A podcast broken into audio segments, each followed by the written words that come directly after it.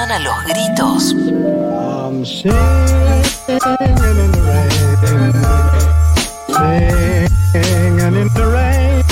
Bajo, bajo, bajo la, la ducha. Glorious Rock. Seguro la Habana 2021. Ocho años abriendo la puerta para ir a jugar.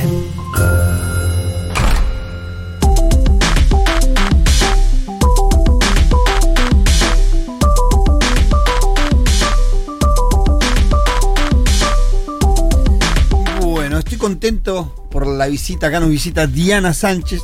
Dina Sánchez, perdón, secretaria de Junta de UTEP y vocera nacional del Frente de Darío Santillán. Gracias por venir, Dina. Gracias a ustedes por el espacio y nada. Ante eh, todo, gracias por venir. Una alegría que una compañera esté acá con nosotros. ¿Cuánto hace que militas, Dina? desde el 2010, desde el 2010 llego a la organización como muchas, como muchas mujeres, como muchas mujeres me quedé sin laburo, eh, trabajaba, fui cajera en Walmart, en Ah. Walmart por Bancalari. Nada, En me- 2010 te quedaste sin laburo Exacto. y empezaste a militar ahí. Sí, tenía dos pibes adolescentes. Igual atravesé todo. Fui vendedora ambulante, trabajé bajo relación de dependencia Mm. y después, bueno, esto, me quedo sin trabajo en el 2010 con dos adolescentes, con dos pibes adolescentes a mi cargo, jefa de hogar y bueno, llego a la organización.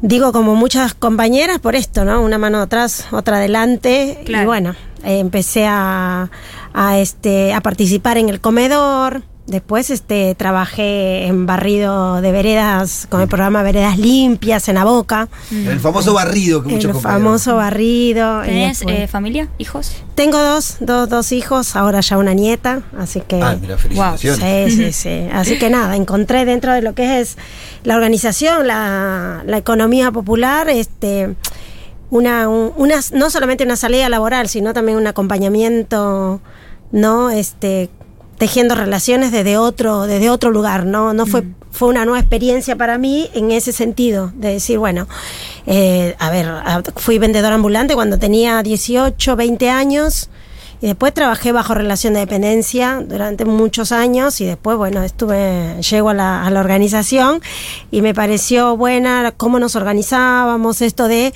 no sé, eh, en ese momento tenía un, mi hijo el mayor atravesaba un tema de adicciones, entonces me, se me complicaba tra- estar mucho tiempo afuera, vivía en Claro. Almirante Brown, viajar hasta Bancalar y todo, Claro.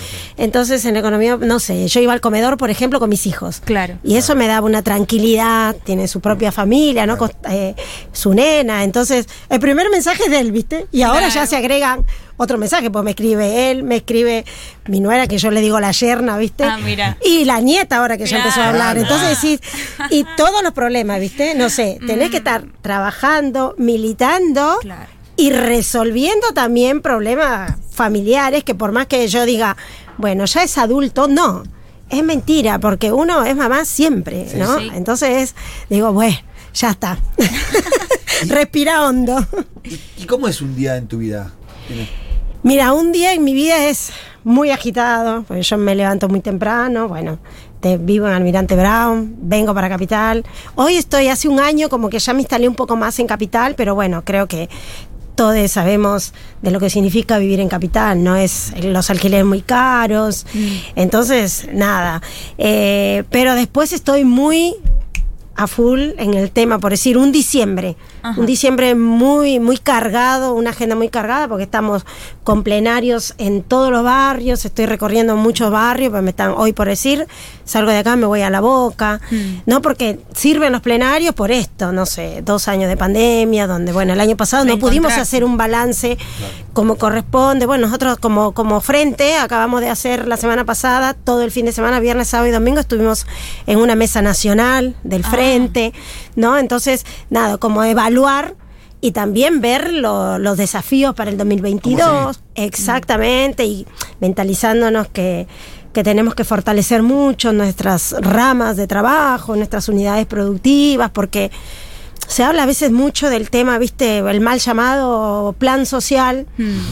Y la realidad es que a nadie le resuelve la vida 16 mil pesos o un doble potencial, como le llaman ahora. La verdad que cambian a cada rato de nombre. Yo prefiero llamarlo un salario social complementario, que es el nombre o es el nombre con que ganamos la emergencia social, ¿no? Entonces, justamente, y que tiene mucho significado, porque en esto de que va cambiando de nombre, va cambiando inclusive la perspectiva de, de qué es un salario social complementario, ¿no? Y en relación a eso, justamente me preguntaba cuáles son los principales conflictos que tiene que atravesar hoy un trabajador de la economía popular.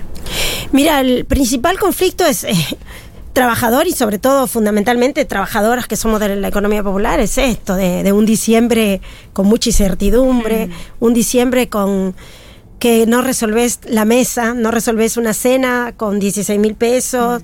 Hoy, no sé, estás por la calle, yo creo que a todos nos pasa. Yo estoy constantemente en la calle y le decía, y decía, ¿no? Te decía vos, Pitu, te decía vos, compañera, esto de qué lo quería la calle.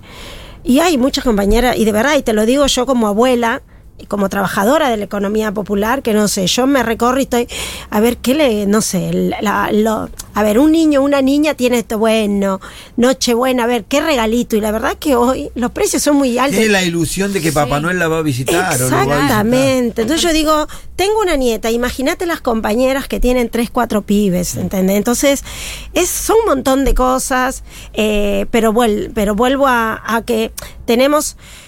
A ver, muy arraigado, o tenemos mucho, salen de todos los plenarios estos que, que venimos haciendo este diciembre, es justamente, ¿no? Tenemos que seguir luchando, tenemos que eh, levantar la bandera que venimos levantando en la UTEP, la verdad que a nosotros nos pone, o sea, haciendo el balance, hemos tenido muchas conquistas, faltan un montón, pero creo que nos llenan de mucho orgullo Bueno, eso es importante. de que después de 20 años, después no de un 19 y un 19 20 de diciembre, después de un 26 de junio, donde bueno, fueron asesinados inclusive nuestros compañeros, hoy la economía popular es algo impensado, ¿no? En ese tiempo de no estar, a ver, tenemos compañeros, compañeras, no solo en instituciones, sino hoy tenemos un gremio que era algo impensado y que antes, la verdad que nadie, nadie lo pensaba, ni nadie se imaginaba, nos imaginaba a nosotros y a nosotras como sujetas, ¿no? Como sujetas que, que hoy tenemos muchas ramas, tenemos un, un montón de unidad productiva y somos un sector de verdad, lo digo, y lo digo con mucho orgullo, que hemos- somos un sector que a pesar que, que cuando quieren hacer política, no sé, Macri sentándose con este hombre Checopar, que no solamente odia a los pobres, sino fundamentalmente a las mujeres, entonces decir, hablar desde un lugar muy cómodo, desde un lugar- cuando somos el sector, que te digo, sin lugar a duda, en este, en esta, en este contexto de pandemia le pusimos el cuerpo tres veces más y muchas compañeras la vida misma. Entonces, mucha bronca, mucha indignación, pero con la convicción que hoy tenemos un gremio y que hay mucha, este, a ver, confluimos en algo en AUTEP que es cuidar nuestro gremio y empezar a trabajar fuertemente y a tener desafíos y proyectos para un 2022. Cuidar la- la- las conquistas obtenidas, ¿no? Me parece que la CETEP eh, es una gran experiencia, es la posibilidad de darle forma organizativa a un mundo de personas que vivió por fuera del sistema excluido.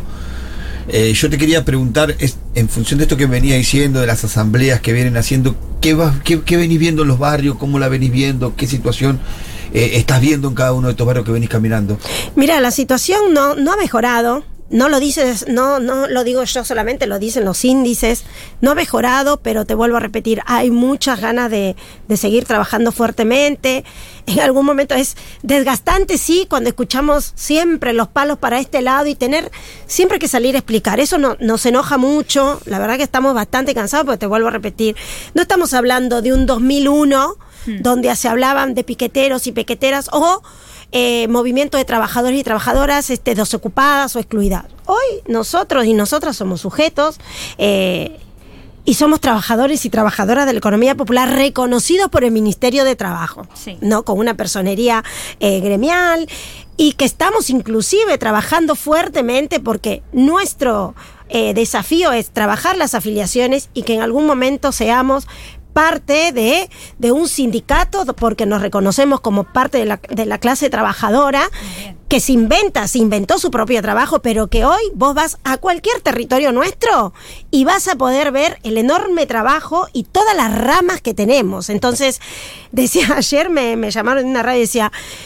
y la verdad que Macri no debe de saber ni siquiera cómo es una máquina para coser. Y vos vas a nuestros polos textiles Sí. y nuestros polos textiles hoy están haciendo ambos, siguen confeccionando barbijo, estamos haciendo alcohol en gel, las comercializadoras. En contexto de pandemia trabajamos muy fuertemente garantizando alimento inclusive fuertemente a sectores que ni siquiera nos conocían y que hoy nos conocen, porque tenemos los círculos. Y la verdad que eso nos llena de mucho orgullo. Y vuelvo a repetir, se sientan, no, yo estoy convencida que cuando se sientan, claramente porque tienen un programa, una tele donde les dice vení, sentate y vos desplayate y podés hablar cualquier tontería y va a ver quién lo compra. Pero hoy te puedo asegurar que, que mucha, mucha, gran parte de la sociedad nos conoce, nos conoce. Y a los que no, no nos conoce y nos escucha, a mí me gustaría más que, primero que vengan a conocernos y después de que nos conozcan, yo creo, como dice el compañero gringo, siempre lo dice, les va a cambiar la mente y el corazón y se van a dar cuenta que somos un sector que de verdad le estamos no solamente poniendo cuerpo en el trabajo, sino que seguimos nosotros siendo solidarios. Claro. Ahora el 24 tenemos eh, en el Congreso, ¿no? La, la Navidad para personas en situación de calle y hay muchos sectores que a pesar que tienen mucho, te puedo asegurar Dan- que no se no calientan en nada. hacer Contame esas un poquito cosas. eso de la. Que, que esto vienen haciéndolo hace varios años. Sí. Yo sé que lo vienen haciendo fácil, 5, 4, 5 años seguro. Contame cómo es la movida esa que es muy, muy linda. Mira, nosotros nos instalamos, y es bien, si bien es cierto esto, que hace muchos años lo venimos haciendo, es un enorme trabajo de, de- de muchos compañeros y compañeras, y trabajando claramente, siempre pidiendo donaciones meses antes, todo lo estamos este, centralizando en la CETEP, y bueno, y ese día hacemos los gaseos, hacemos la cena, hacemos la cena, cenamos ahí, el año pasado fue hermoso, Qué hermoso, lindo, la verdad que yo tengo un buen recuerdo. Mira, mi nieta es te- la más emocionada en ir y entregar, no sé, hasta, no sé, si este juguete ya no lo uso más. entusiasma eso. Exacto, viste, eso te digo. Entonces, hay algo muy, muy fuerte.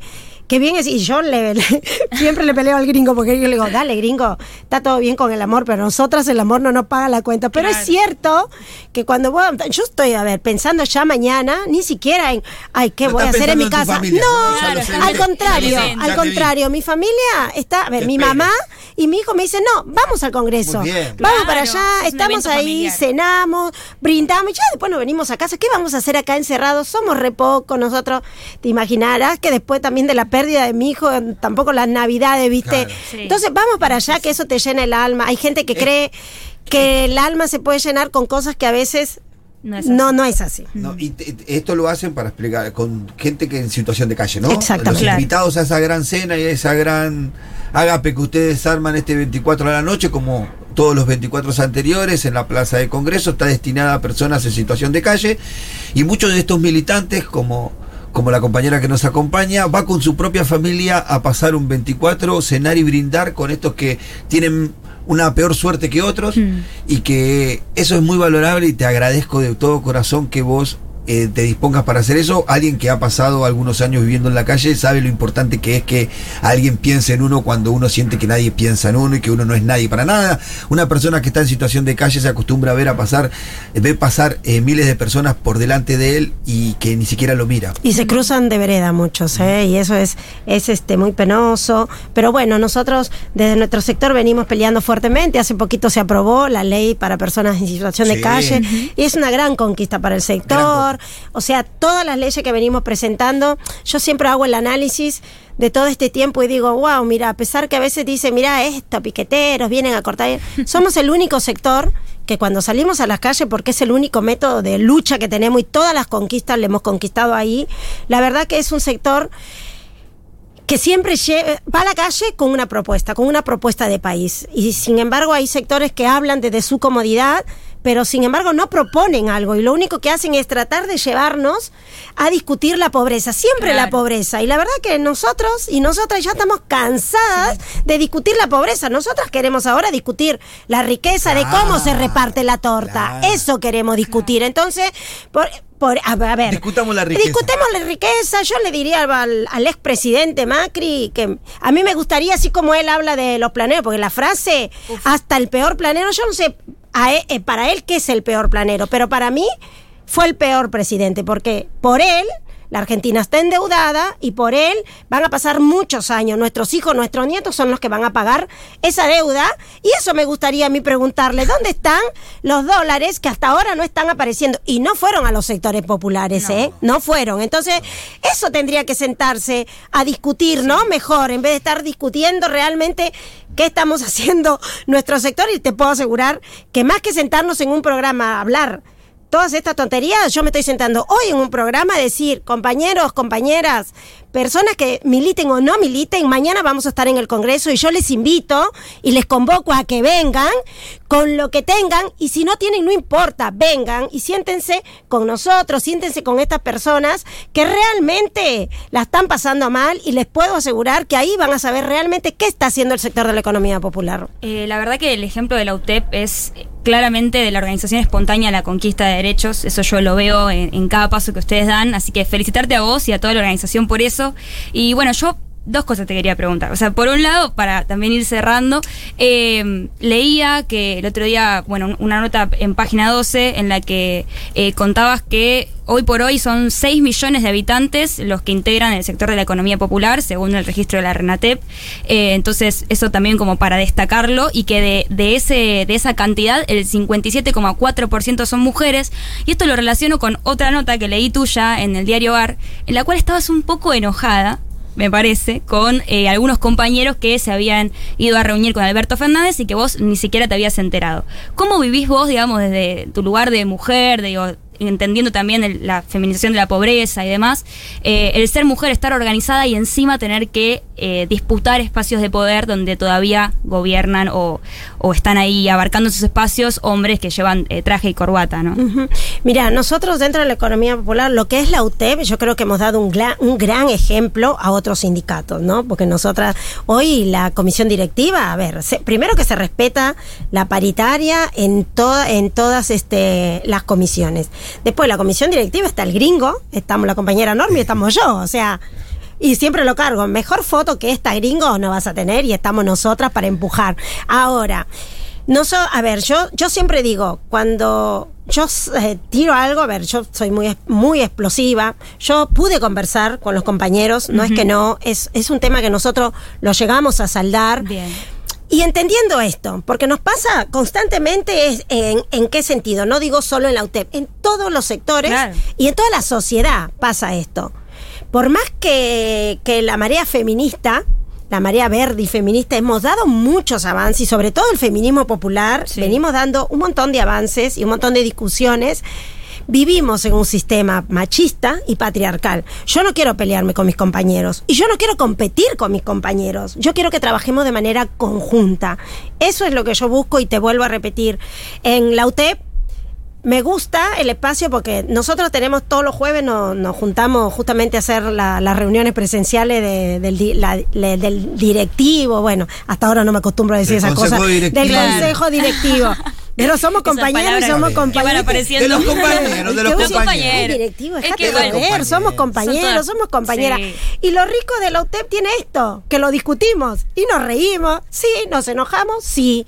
Pero somos compañeros, somos compañeras y yo entiendo que falta mucha desconstrucción todavía. Lo hablo desde mi organización, ¿eh? Y, Y que sí. siempre cuando, inclusive en mi organización, doy un montón de discusiones y hoy la verdad me siento orgullosa. ¿Por qué? Porque en la Mesa Nacional, por ejemplo, cuando salimos todas las la compañeras que estamos representando en cada provincia, la mayoría fuimos mujeres. Y Y sí. yo decía, qué bueno, pero no qué bueno. Eh, por el ego, decía, ay, bueno, córranse, yo quiero estar acá. No, ¿sabes por qué? Porque me parece que ya las mujeres de verdad le hemos pasado muy mal y venimos teniendo un montón de conquistas y hoy que estén muchos muchos espacios que estén representados por mujeres, a mí me parece una enorme conquista. Y vuelvo a repetir, muy orgullosa de la UTEP porque los compañeros no se corren a la hora que hay que discutir. Los compañeros se sientan, levantan el teléfono y te dicen, discutamos, hablemos, y eso lo pudimos saldar como van a aparecer capaz un montón de situaciones que vamos a tener que Es que sentarnos sí, y hablarlo, dudas. porque somos compañeros, somos compañeras, y lo más importante es esto, pudimos construir Hmm. la UTEP en un 2016 cuando nos gobernaba este chavo, el señor de la reposera. Sí, sí, ¿no? sí. Y Netflix y la reposera. Exactamente. Y, y otra cosa muy grosso que tiene eh, nuestro sector es esto. El otro día cuando, bueno, festejábamos el 19 y festejábamos el 19 y 20